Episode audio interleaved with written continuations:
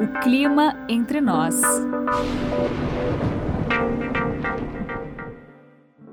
Uma das principais características do outono e do inverno no Brasil, e até da primavera em algumas áreas do país, é a grande redução dos níveis de umidade do ar.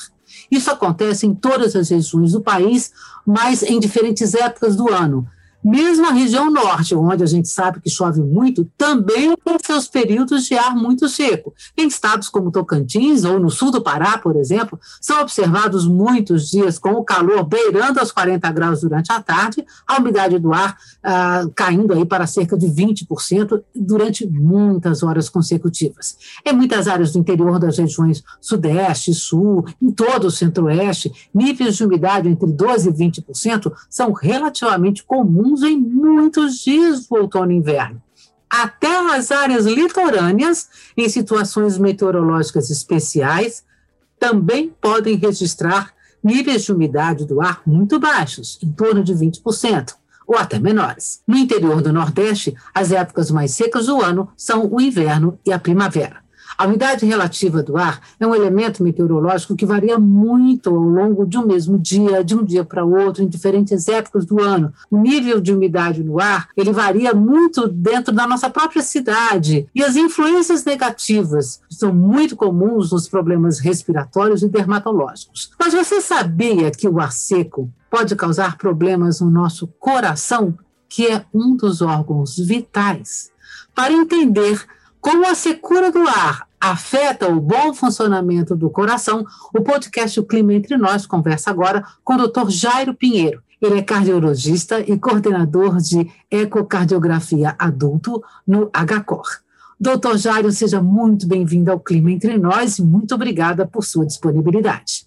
Agradeço, Josélia. Ah, é um grande prazer poder, de alguma maneira, colaborar com o seu podcast e, se eu puder, é, acrescentar algo de conhecimento ou da nossa experiência do dia a dia, eu já me darei por satisfeito. Agradeço e saúdo todos os seus ouvintes.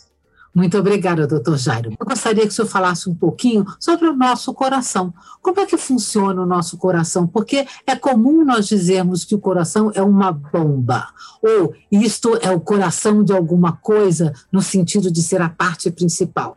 E sempre ouvimos dizer: se o coração parar, o corpo morre. Então, isso faz o coração ser realmente o principal órgão do corpo humano, podemos dizer assim? Olha, quando você fala isso para um cardiologista clínico e uh, um ecocardiografista, que é um médico especialista em, em ultrassom do coração, eu vou dizer para você que sim, que o coração é, é, o nosso centro de todas as atenções, né? Uh, do ponto de vista anatômico, Juscelia, nós podemos caracterizá-lo como um músculo, né? Ele é uma bomba e ele joga o coração, quando trabalhado do lado direito, para o pulmão, aonde nós vamos receber o oxigênio e todos os nutrientes, e através do lado esquerdo do coração, ele vai bombear o sangue para todo o nosso organismo, né? Ah, então, guardadas as devidas brincadeiras com os neurologistas, nós costumamos dizer que uh, o cérebro não consegue sobreviver sem o coração e sem os seus nutrientes. Uh, nessa, nesse conceito dele ser um músculo, ele é formado por quatro cavidades. Essas quatro cavidades, elas se relacionam entre si através de válvulas, que são chamadas de válvulas atrioventriculares. A mais conhecida de todas talvez seja a válvula mitral, pelo posicionamento dela que se assemelha lá atrás com a mitra do Papa, né? Naquela época que a gente estudava anatomia, ali na época de Galeno, né? E as outras duas válvulas principais semilunares, a válvula aórtica e a válvula pulmonar. Tá? Uh, um espanhol, na década de 70, conseguiu uh, desenvolver e, e, e, provar a teoria de que o coração ele é uma banda muscular helicoidal, enrolada sobre si mesmo. Então, quando nós pegamos o músculo cardíaco, nós conseguimos desenrolar ele, ele é apenas uma banda muscular enrolada sobre si mesmo.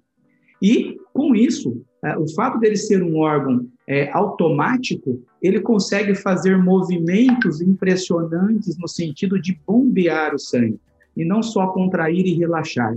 Então, ele tem movimentos da base do coração que são horários, do ápice anti-horário, ele desenvolve um movimento de torção para poder fazer o bombeamento e sucção para receber o sangue, e outros tantos movimentos. Então, para um cardiologista clínico e de imagem, o coração ele sempre será o centro de nossas atenções.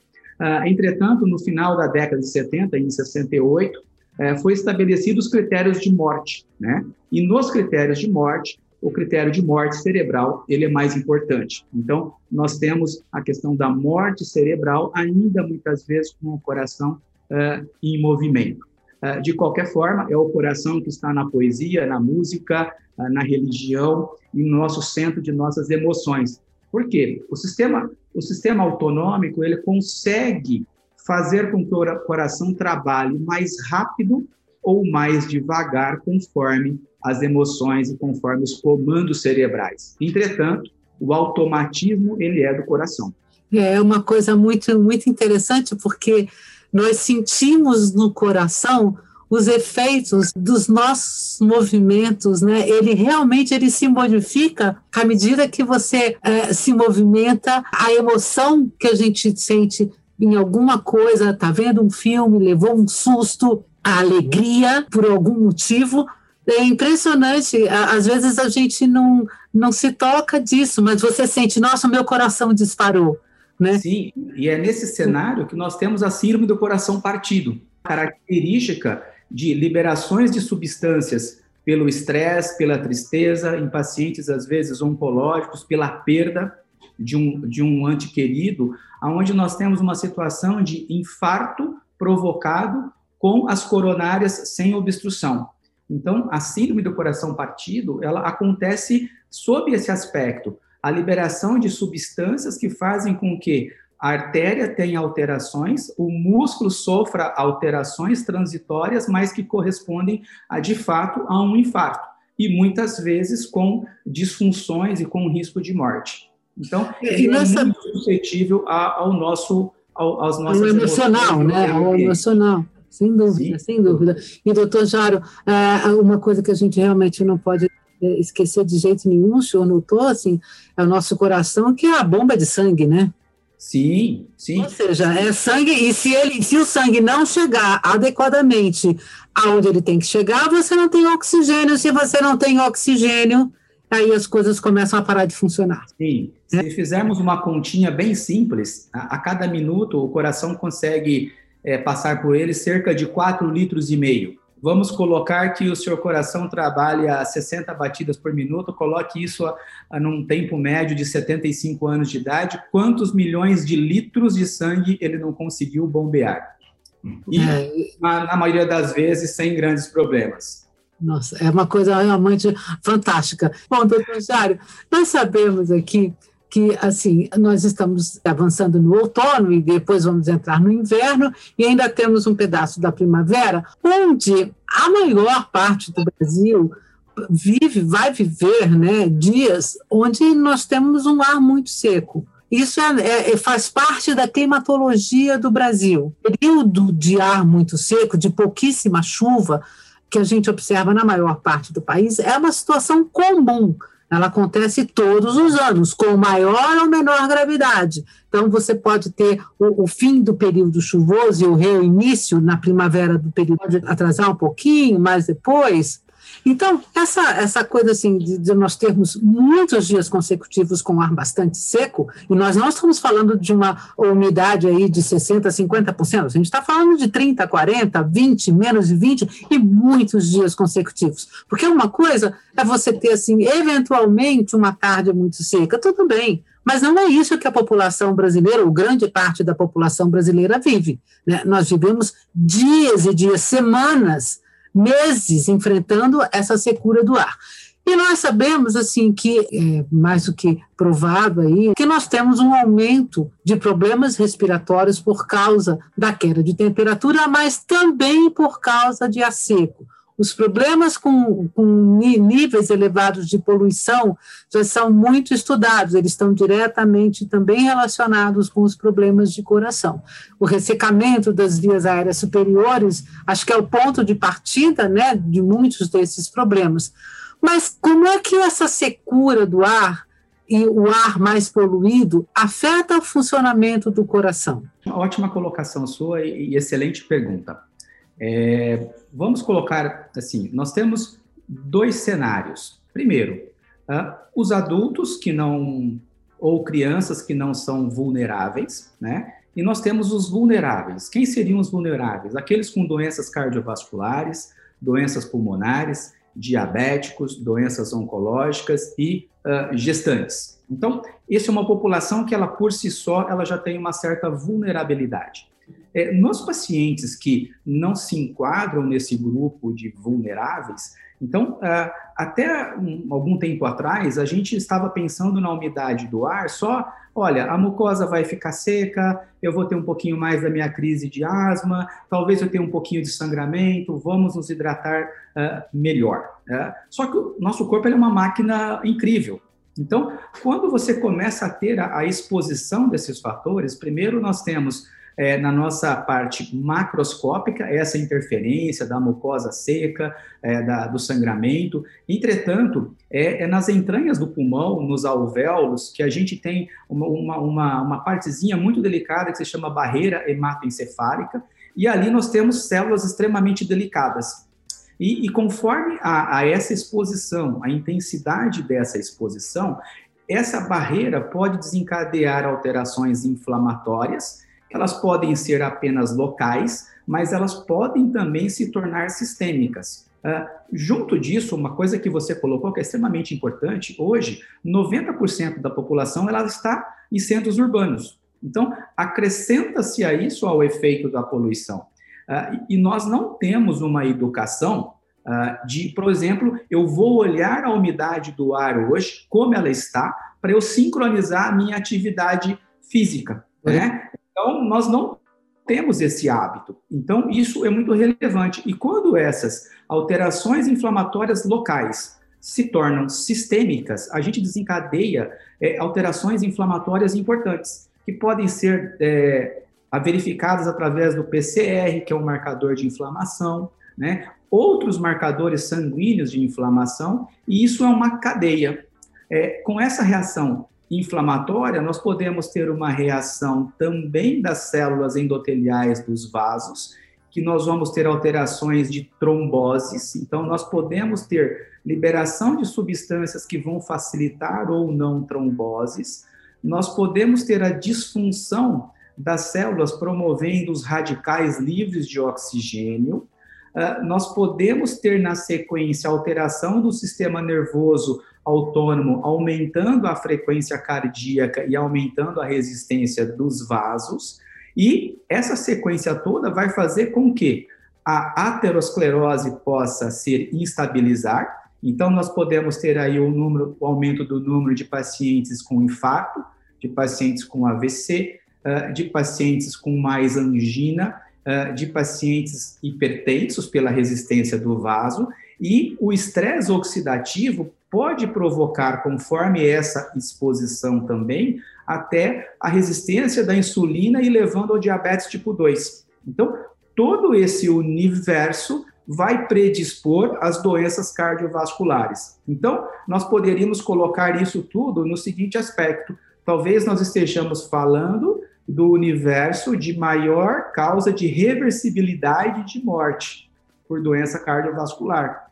Ou seja, se nós atuarmos, entendermos o nosso clima, evitarmos essas modificações entendermos qual é, do ponto de vista educacional, da saúde, o que eu posso fazer para minimizar isso, nós estaremos com certeza falando de redução de causa de morte evitável. Então, é essa sequência disparada pelo ar seco que pode alcançar um número de mortes. E aí, nós vemos que no inverno, nós temos uh, nos Estados Unidos 53% mais de infarto agudos do miocárdio. Uh, na Inglaterra, isso, na Inglaterra, uh, nas vésperas antes da pandemia, 20 mil novos casos de infarto do miocárdio.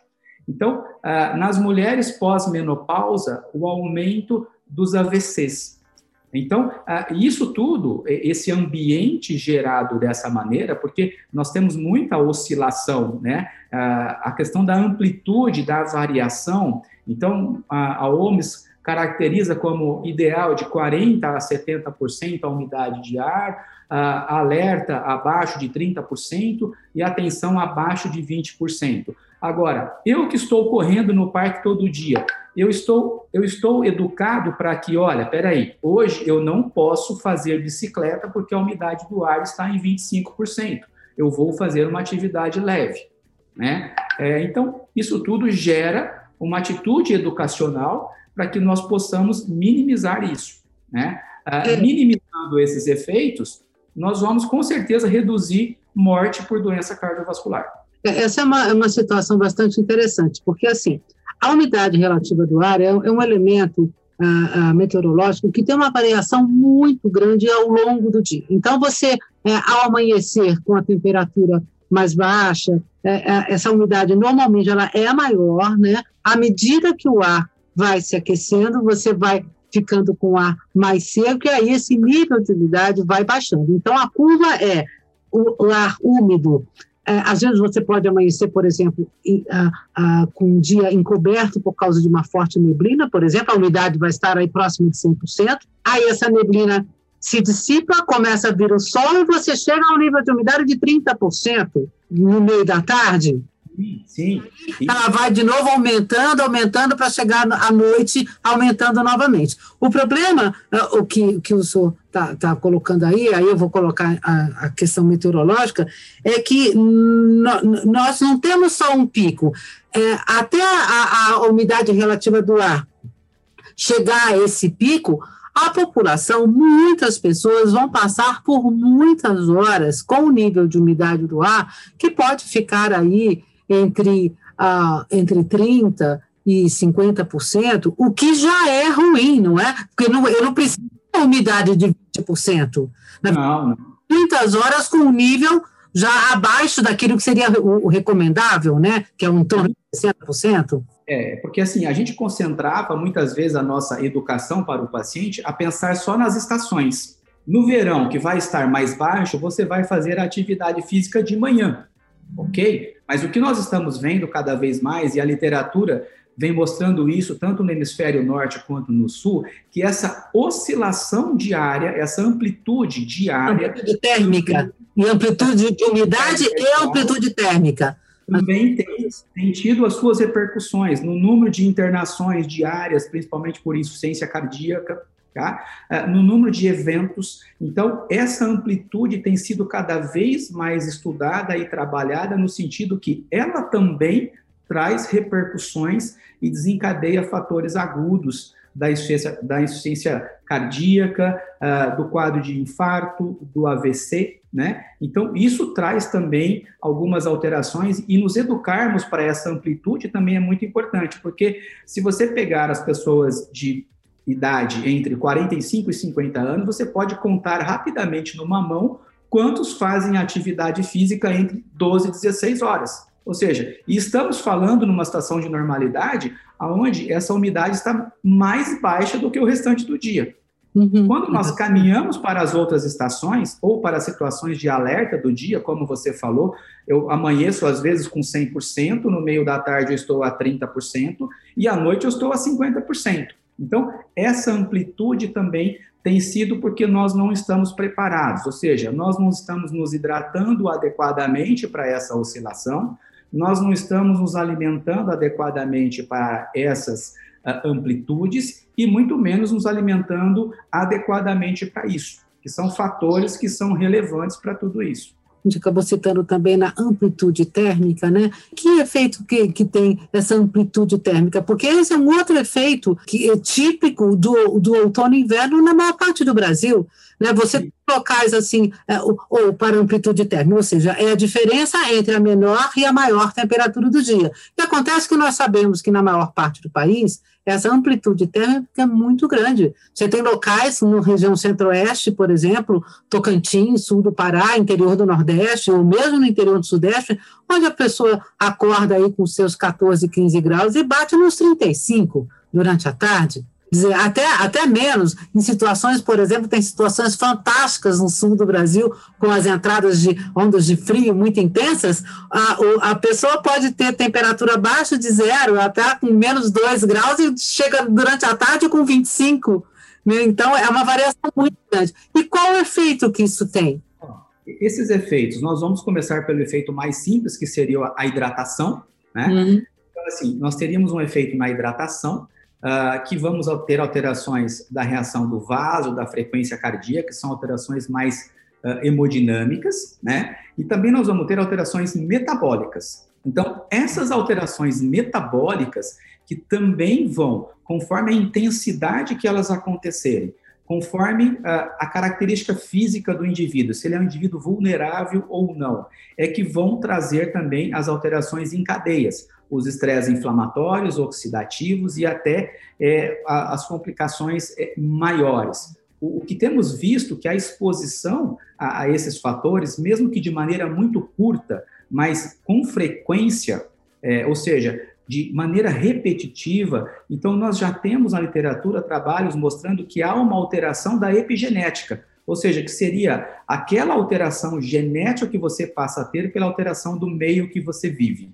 Então, já tem trabalhos mostrando que a asma infantil é um desses componentes que entra nessa oscilação, dessa frequência dessa, dessa, dessas alterações, sejam de hidratação, dinâmicas e de metabolismo, e também um infarto do miocárdio. Lógico que aí são populações uh, diferentes, né? Mas a começar pelo fator hidratação, alteração da mucosa, alterações das células delicadas que recobrem o sistema respiratório e o sistema vascular, é essa reatividade que vai ser o motor disso tudo. Então, uh, doutor Jairo, vamos começar aqui já dando uma pequena orientação para as pessoas, porque aí como fazemos? Porque as pessoas vão passar por essa situação. É, também temos que contar aí que tem muita gente que não está em dia com as suas visitas de, ao cardiologista. Tem uma série de outros fatores, né? Porque ah, eu não estou nem aí, eu estou bem, eu vou fazer assim mesmo. Hoje tem sol, eu vou correr assim mesmo. A gente sabe que tem uma série de contravenções. É o comportamento do ser humano. Exatamente, é o comportamento normal. É, você une é, uma temperatura muito alta, tá, por exemplo, tá? Você vai correr, fazer o seu exercício, fazer a sua caminhada ao sol, porque eu quero me expor ao sol, ok, tudo bem. Mas a temperatura está em 32 graus, você vai se expor ao sol e a umidade relativa do ar vai estar aí em torno dos seus 25%. Então, nós temos três elementos de desgaste que as pessoas estão vão desconsiderar. Então, qual, qual é o primeiro recado, né, que fala assim, olha, presta atenção porque você está fazendo bobagem. Qual é o primeiro recado aí? Olha, o primeiro recado é para o sedentário, tá? O sedentário, ele não deve se expor à atividade moderada ou intensa de maneira nenhuma nessas situações. Ele deve planejar uma atividade estruturada que seja inicialmente leve. Então, o sedentário não deve fazer isso que nós, às vezes, presenciamos. Nós temos a Avenida Paulista com uma ciclofaixa, uh, com o trânsito em volta e, muitas vezes, o cara pega a bicicleta e vai andar às duas da tarde, fazer 40, 35 quilômetros. Então, o sedentário, primeira coisa, cuidado. Pratique atividade leve. Não comece por atividades mais frequentes. Uh, segunda coisa, hidratação. Precisa ser, estar bem hidratado precisa ter o hábito de usar a água durante a atividade física e manter o organismo hidratado. Você vai ter menos vasoconstrição, menos taquicardia, mais adaptação da temperatura corporal ao exercício e, consequentemente, mais satisfação também com relação à liberação dos hormônios que dão conforto ao exercício. A terceira coisa muito importante, a questão da alimentação. Né? A nossa alimentação ela tem que ser uma alimentação onde privilegie também, é, já que nós estamos falando de estresse oxidativo do nosso organismo, que privilegie também alimentos que melhore essa capacidade. Então, uh, os legumes, as frutas, então as carnes, é, os carboidratos. Então, tudo isso deve ser trabalhado em conjunto para que nós tenhamos uma atividade física adequada. Uma outra coisa, qual o local que eu estou fazendo esse exercício? Eu estou fazendo num lugar fechado? eu estou fazendo ao ar livre, eu estou fazendo ao ar livre do lado de uma rodovia ou de uma grande avenida, faz diferença pelos poluentes. Eu estou fazendo ao ar livre, num parque, com o distanciamento que é hoje o preconizado. Na rua, debaixo do sol forte o tempo todo? Justamente, né? Ah, então, isso tudo nós começamos a trabalhar cada vez mais essa educação. E a educação até de olhar aquele dia e saber a umidade do ar aquele dia, que horário que eu vou encaixar essa atividade, né? Ah, por último, nós temos uma questão da pandemia, que é a questão da, do uso da máscara, né? Que todo mundo reclama. Ou seja, para quem está fazendo atividade leve e moderada, a máscara não vai trazer nenhum desconforto. Né? E, e, nós, e nós já temos trabalhos também mo, mo, é, mostrando que nas populações é, onde praticam exercícios em ambientes altamente poluídos, as máscaras de TNT para uso de atividade leve a moderada, ela também tem benefício para a sua atividade física. Então, independente é, de Covid.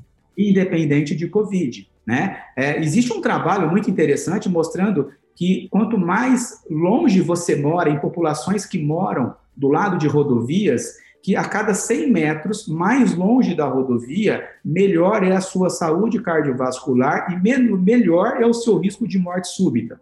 É, isso do ponto de vista cardiovascular. Na Inglaterra tem um trabalho muito bacana com relação aos pacientes pulmonares. Aqueles que moram uh, no centro de, de Londres e aqueles que moram na periferia. Então, as crises são menores, né? Então, eu acho que a gente tem que se educar. E uma outra coisa que é a educa educação ambiental, que ela depende também de estruturas de política de saúde e de uh, implementações do governo com relação a, aos combustíveis, com relação aos créditos de carbono, tudo isso vai trazer benefício principalmente quando a gente está falando de países subdesenvolvidos e de regiões nas cidades menos desenvolvidas e com menor é, poder aquisitivo. Então, quando nós começamos a praticar isso dessa forma, nós estamos reduzindo a mortalidade é, cardiovascular. Ou seja, nós estamos reduzindo o número de pessoas que morrem desnecessariamente, que não são vulneráveis por doenças. É, é e hoje em dia, é, doutor Jairo, quer dizer, nós temos essa combinação toda, né, que é muito mais preocupante, porque nós sabemos que um dos os, os efeitos pós-Covid são extremamente sérios, a recuperação pós-Covid é extremamente delicada, não se sabe mais realmente se elas, essas sequelas são reversíveis ou não, né? a gente já sabe que tem coisas que vão ficar né, vão fazer parte depois uma conta de prejuízo do indivíduo. E aí nós misturamos, então, qualidade do ar, que ela piora normalmente nessa época do ano, e nós precisamos lembrar que não estamos falando pura e simplesmente de uma piora da qualidade do ar em centros urbanos. Né? As pessoas que estão no ambiente rural também sentem essa, essa poluição, sentem o, a, o acúmulo de poeira no ar, tem outros, uh, outros ingredientes, uh, microfuligens, por exemplo, de de queimadas que vão acontecendo, e mesmo numa certa época do ano tem a, as questões de, de, pólen, né, de que são transportados pelo vento. Então, são, assim, não, a questão não é mais pura e simplesmente do ambiente urbano. O ambiente urbano tem lá o seu maior acúmulo da poluição é, causada por queima de combustíveis, né, nos nossos carros e tal, mas a poluição no meio rural também tem que ser considerada. E mais ainda, eu diria, que talvez é, esteja faltando, inclusive, uma, uh, um olhar mais cuidadoso e uma orientação, uma educação maior para o trabalhador rural. Ele está lá exposto a, a, esse ar seco, são muitas horas ao ar livre, debaixo do sol, enfrentando justamente esse, essa grande variabilidade de, de umidade ao longo do dia, grande variabilidade de temperatura ao longo do dia. E é uma das populações que a gente sabe que são mais desassistidas. Né? E, ele muitas vezes não conhece o estado de saúde dele, né? Não, então, exatamente. ele tem uma condição de vulnerabilidade muito alta. Porque se você, por exemplo, tem uma queimada ou uma rodovia perto disso, é, tem, tem micropartículas que podem viajar 100 quilômetros. É, então, assim, você junta isso tudo com essa oscilação, com a, Ah, como é que a educação alimentar dele? Como é que ele está se hidratando durante aquela atividade? É, então, tudo isso o expõe ainda mais. É, e eu diria, doutor Jário, que talvez esteja realmente faltando talvez uma educação, uma orientação, uma educação talvez melhor, do tipo assim, é, não tenha medo do seu cardiologista, ou então assim, ou conheça um pouco melhor o seu coração. É, a gente pensa nas grandes intervenções, na complexidade das intervenções, e muitas vezes essas pequenas orientações da alimentação, do horário de se exercitar, é, do período de sono, é, tudo isso são coisas que vão trazer assim é, benefícios é, inimagináveis, uhum. desde que praticados. Bom, doutor Jário, então, como nós vimos aí, realmente tudo começa com a hidratação, né? Acho que esse é o recado principal.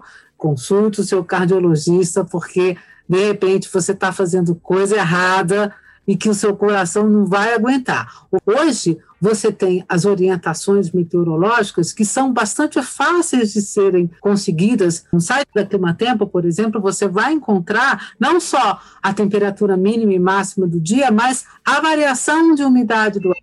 Né? Então, comece a prestar também atenção neste parâmetro meteorológico para a saúde do seu coração. O clima entre nós fica por aqui. Eu espero que esse conteúdo tenha sido interessante e para você e que melhore aí a sua saúde, a sua vida né, nesses dias pandêmicos tão difíceis para nós. Eu agradeço muito a sua audiência. Você pode entrar em contato com o Clima Entre Nós através do nosso e-mail podcast@climatempo.com.br. Muito obrigada e até a próxima.